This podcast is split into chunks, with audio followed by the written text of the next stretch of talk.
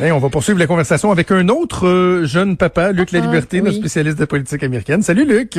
Qu'est-ce que c'est gentil? J'ai bien aimé le jeune papa. Je, ben, écoute. grandement le qualificatif. jeune de cœur, jeune d'esprit, je, mais, Luc, fait partie de ces papas très, très, très habiles qui euh, auront eu vraiment un bon écart entre deux enfants, permettant que le plus vieux garde le plus jeune dans un avenir relativement rapproché. Là. Quand, on dit jouer le, le, le, long match, jouer le long game, c'est ce que j'ai fait. Moi, j'ai attendu d'avoir une gardienne, puis ensuite, on a les voilà, voilà. Euh, parlons de, de, politique américaine. Il y a un, rassemblement euh, prévu euh, par Donald Trump à Tulsa qui fait beaucoup, beaucoup, beaucoup jaser en ce moment, Luc. Oui, puis le président qui, euh, qui bien entendu, fidèle à son habitude, ben, ne, ne nie rien, ne recule jamais, mais même en, rajoute une couche, comme on dit parfois dans le langage populaire. Donc, Donald Trump dit, écoutez, on peut pas réduire la foule à, Tulsa parce que euh, parce que j'ai plus d'un million de gens qui veulent assister à ce rassemblement à Tulsa, en Oklahoma. Donc, euh, on devine qu'il y a une légère exagération. On se demande d'ailleurs à Tulsa d'où proviennent ces, ces chiffres-là. Mais derrière, donc, le, le, les les bravades, les bravades présidentielles. Il y a quand même un, véritable débat autour de ça. On sait que M. Trump, on en a parlé la semaine dernière, on l'a finalement convaincu de reporter son, son rassemblement pour ne pas que ça tombe la journée où on commémore l'émancipation, la, libération des Noirs aux États-Unis. Donc, on a dit, Monsieur le Président, dans le contexte actuel, c'est peut-être pas une bonne idée. Puis la ville de Tulsa, ben là, un lourd passé euh, par rapport à la question raciale, par rapport à des émeutes, puis par rapport au sort qui a été réservé à la communauté noire. Donc, on a dit, repousser ça d'une journée. Puis ensuite, mais ce qui inquiète plein de gens, puis là, on parle pas, on parle pas d'adversaires politiques démocrates, on parle pas du plan national, c'est qu'on euh, on regarde le maire de la ville, on regarde aussi le journal local, puis on se dit, mais les chiffres sont en pleine augmentation pour le nombre de cas de COVID-19. Et nous, ce qu'on craint, c'est que dans un rassemblement, ou d'ailleurs, vous demandez aux gens de, de, de, signer un document comme quoi vous ne les poursuivrez pas si vous attaquez la COVID pendant le rassemblement, est-ce que c'est une bonne idée d'amener tous ces gens-là? Là, on parle d'au moins 19 000 personnes qui pourront entrer. Puis on dit qu'on forcera pas non plus les gens à porter le masque ou à se laver les mains, à, se les passer au, au purel. Alors on dit, est-ce que c'est une bonne idée de faire ça? Non seulement il y a le contexte de la question raciale, puis Tulsa, on n'est pas certain qu'on va être associé à ça, mais est-ce que ce rassemblement-là, à un moment où les cas reviennent en hausse dans beaucoup d'États, dont à Tulsa même, en Oklahoma, donc est-ce que c'est une bonne idée? Et, c'est là où on en est au fameux débat. Donc, le président qui, grosso modo, de la question raciale comme de la question sanitaire, ben, il semble pas en faire beaucoup de cas pour dire non, non, il n'y a pas de danger, vous tomberez pas malade en venant me voir, puis on va de l'avant. Ouais. Mais on se doute, il, va le faire. connaissant le président, je pense pas qu'il va dire ouais, vous savez, finalement, on va, euh, il va foncer là.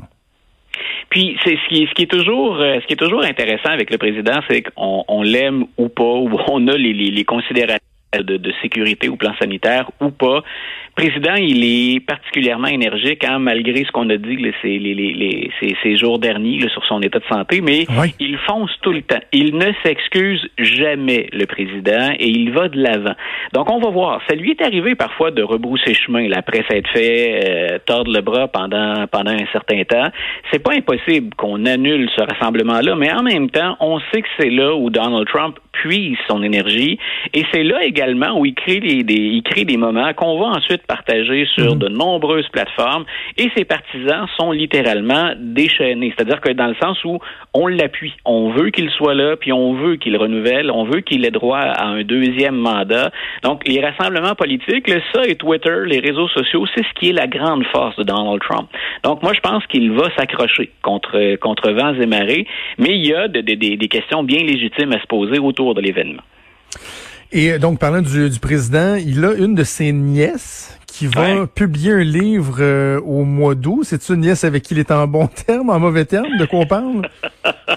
Écoute, je, moi, je, je, je, pense me recycler, mais c'est dommage, si jamais il n'était pas réélu, je pourrais pas faire fortune avec ça, mais je voulais me recycler dans le monde de l'édition, puis essayer de m'infiltrer quelque part ou d'écrire un bouquin ben là-dessus. Il y a donc un autre bouquin qui sort, et cette fois-là, l'intérêt de ce bouquin-là, moi, je pense pas qu'on va apprendre beaucoup de choses qu'on ignore ou qui n'ont pas déjà été dites au sujet de Donald Trump. Ce qui en fait euh, l'intérêt du livre, c'est effectivement que ça vient de la famille. C'est la, femme de son frère, celui qui est décédé à la suite de, de, de, problèmes euh, après avoir lutté contre l'alcoolisme. Donc, c'est Mary Trump. Et Mary Trump, ben, c'est une psychologue, femme d'affaires, euh, et les, les, les démêlés avec son oncle, il semble qu'ils n'ont jamais eu vraiment de très, très bons rapports, mais les démêlés, ça s'est envenimé lors de la mort du père de Donald Trump. Et il y avait, on n'a jamais su exactement combien on se partageait, mais il y avait entre 100 et 300 millions de dollars à se partager. Et il semble que Mary Trump et son frère n'aient pas eu le droit à ce, à ce à quoi ils pensaient avoir droit, et que Donald Trump et le reste de la famille sont partis avec l'essentiel du magot. Donc, c'est allé devant les tribunaux. Quand on est allé devant les tribunaux pour régler l'affaire, Donald Trump avait le contrôle donc sur une partie de la fortune de son père, et il s'est servi de ce contrôle pour euh, couper les vivres, les soins financiers dont on avait besoin pour soigner euh, le neveu de, Mary Trump. Et c'était un, un, bébé qui est né avec de graves problèmes de santé puis qui demandait un suivi médical très lourd et très coûteux. Donc, et le président a même dit en 2016, quand on l'a interrogé, le président dit oui, j'ai fait ça. Je lui ai coupé les vivres. J'ai pas aimé qu'on me poursuive. Moi, je pense que j'ai appliqué la volonté de mon père. Mais donc, c'est une histoire familiale qui est particulièrement tordue. Et Mary Trump euh, profite quelque part de, de, du contexte actuel, donc pour lancer ce livre-là. Et ce qui est intéressant, ce qu'on va aller chercher, moi, il y a deux volets, du moins dans ce qui, ce qui circule, parce qu'il y a quand même peu d'informations jusqu'à maintenant. Dans un cas, Mary Trump, elle serait la source d'un article qui a valu en 2018 le Pulitzer au New York Times. Et c'est un article oh. sur les tractations financières, sur euh, comment Donald Trump a utilisé toutes sortes de subterfuges, Donald Trump et la famille Trump, comment ils ont fraudé finalement l'impôt. Et quand le New York Times a avancé ces, ces renseignements-là, on ne savait pas qui leur, leur, avait fourni. Et il semble que ce soit Mary Trump. Et on va en apprendre plus dans le livre là-dessus. Les fameux rapports d'impôt, entre autres, que le président ne veut pas dévoiler, ben, il y en a une partie que Mary Trump, auquel Mary Trump a accès de par les chicanes familiales, hmm. et elle s'apprête à dévoiler ça. Et autre volet également du, du livre qui risque d'attirer l'attention puis de faire jaser, c'est qu'on se souviendra peut-être que Donald Trump avait déjà parlé de nommer sa sœur à la Cour suprême. Donc, Marianne Trump, c'est une juge fédérale à la retraite, et depuis le début de la présidence de son frère, elle avait décidé, c'est un, devoir de réserve comme juge fédérale, de ne pas s'exprimer au sujet de sa gestion du pays. C'est l'exécutif, elle faisait partie du judiciaire, je ne parle pas. Mais il semble qu'elle ait accepté de se confier à Mary dans le livre au sujet non pas du président et de ses décisions, mais de ce qu'il est comme homme. Et ce serait pas flatteur. Donc, on nous promet quelque chose, c'est peut-être uniquement pour mousser les ventes, mais on nous promet quelque chose de poignant et de salace. Donc, qu'est-ce qu'on pourrait apprendre qu'on ne sait pas déjà, ou quelles seraient des, choses qui ont été véhiculées dont on ignorait la, teneur encore après, après tout ce qui a été écrit et dit, véhiculé sur Donald Trump? Reste que le synchronisme du bouquin est également important. Il va être publié en août, le 11, le 10 ou le 11 août, si je me souviens bien. Et quand on va publier ce livre-là, on va être dans le dernier droit de la campagne électorale. Le août, septembre, octobre, là, on va vraiment être, on a l'impression que ça brasse déjà beaucoup, on va vraiment être dans le vif du sujet pour l'élection présidentielle. Il y a peu de choses qui risquent de bouger rendu là. Donc, ça en rajoute sur la pile. Est-ce que ça peut faire changer quelque chose? Je pense pas. Moi, personnellement, je pense pas, par exemple, que ça peut jouer sur un bilan que je ferais de la présidence Trump, mais ça va entretenir l'image de Donald Trump. Ceux qui ne l'aiment pas, euh, ils vont sûrement pas se convertir après le livre. Euh, bon, on comprend qu'il y, a des tensions familiales, mais au-delà de ça, Mary Trump, est-ce qu'on lui connaît des, des accointances démocrates? Est-ce qu'elle va se faire taxer de faire de la, politique ou euh, davantage de régler ses comptes, euh, ses comptes personnels, si on veut? Ben voilà. Donc, les, ce qu'il faudrait voir, c'est euh, quand, elle va s'avancer sur le terrain, par exemple, de, de, de, la fraude fiscale ou de l'évasion fiscale, ben ce sera de voir quelles preuves elle est en mesure de fournir. Sinon, effectivement, pour bien des gens, pour nos auditeurs, peut-être pour nous, euh, c'est une histoire de millionnaires et de milliardaires avec lesquels on, on se sent un peu d'accointance en général. En tout cas, dans mon cas, le portefeuille est assez loin de ça. Donc, euh, est-ce qu'on se dit, ben c'est pas juste une autre chicane de famille? c'est pas le premier président qui a d'ailleurs des problèmes problèmes au sein de sa famille, puis des relations difficiles avec des membres de sa famille. Donc, est-ce que ce n'est que ça, ou si effectivement il y aura des preuves? Ce que les démocrates, puisque beaucoup de journalistes essaient d'obtenir depuis trois ans, trois ans et demi, des renseignements supplémentaires sur ben, pourquoi il veut pas les publier, hein, pourquoi c'est ces fameuses déclarations d'impôts? Donc, euh, on, verra. Sinon, effectivement, ça peut très bien être rangé dans le, dans le rayon euh, potin sensationnaliste et, et, et on passera par-dessus rapidement. Un mot sur Barack Obama qui euh, fait sentir de plus en plus sa présence. Et là, on parle même d'une levée de fonds virtuelle. Ben voilà, donc on, sait que Joe Biden est, euh, s'il est moins actif, il a effectué une ou deux sorties remarquées en, public, mais sinon il, mène une campagne virtuelle. C'est un brin particulier. En même temps, ben, comme les chiffres lui sont généralement favorables, puis même très favorables, si, si les derniers sondages sont exacts, sont assez précis, euh, Biden il mène sa campagne par euh, par, par le biais des, des réseaux sociaux. Donc il va s'enregistrer, se filmer, puis il y a de plus en plus de gens qui se joignent à lui et qu'on peut entendre. Euh, on les couvre moins, c'est moins spectaculaire qu'une décision du président, par exemple, mais il, mène quand même une campagne, somme toute, assez sobre. Et à part un faux pas il y a, deux semaines, ça se déroule plutôt bien. Et les gros canons viennent s'ajouter lentement mais sûrement. On se demandait ben, quand Barack Obama va faire sentir sa présence? On savait qu'il voulait pas intervenir pendant le calendrier des primaires. Maintenant que Joe Biden est confirmé euh, dans, son statut de, meneur dans la course aux délégués, il a la, la majorité. Il reste le pas officiel de la convention pour qui, soit le candidat, mais là, Barack Obama a décidé de plonger. Alors, ça va être intéressant parce qu'il s'est exprimé parfois sans nommer Donald Trump, mais c'est très clair où il campe, Barack Obama, quand on parle d'éthique, de morale, mais quand on parle d'économie, quand on parle de politique étrangère aussi. Puis on sait à quel point il est encore populaire. Et ça, ben, ça peut faire la différence. Le président, il a un peu déçu les progressistes, hein, Obama, à la fin de, de, ses huit années. Lui a dit, écoutez, il faut aussi composer avec la réalité hein, de la Chambre des représentants et du Sénat, puis on a quand même fait des choses, dont Obamacare. Alors, il va revenir à la charge et c'est ce qu'on va, ce sur quoi on va miser maintenant, bien sûr, c'est le, j'ai envie de te dire, le, sex appeal de, de Barack Obama, c'est euh, ajouter un peu de, d'engouement, de, punch, puis euh, comme Biden n'est pas le candidat le plus excitant, on attend souvent ses gaffes, mais pour le reste, c'est pas lui qui va mettre du, du, piquant dans la campagne. Ben, l'arrivée d'Obama, ça montre que ben, maintenant, écoute, la, la course, on approche de ce dernier droit que j'évoquais tout à l'heure. Puis dans les gros canons démocrates, il y en a très très peu euh, qui sont plus gros, qui sont plus importants, ce qu'il y en a euh, que Barack Obama.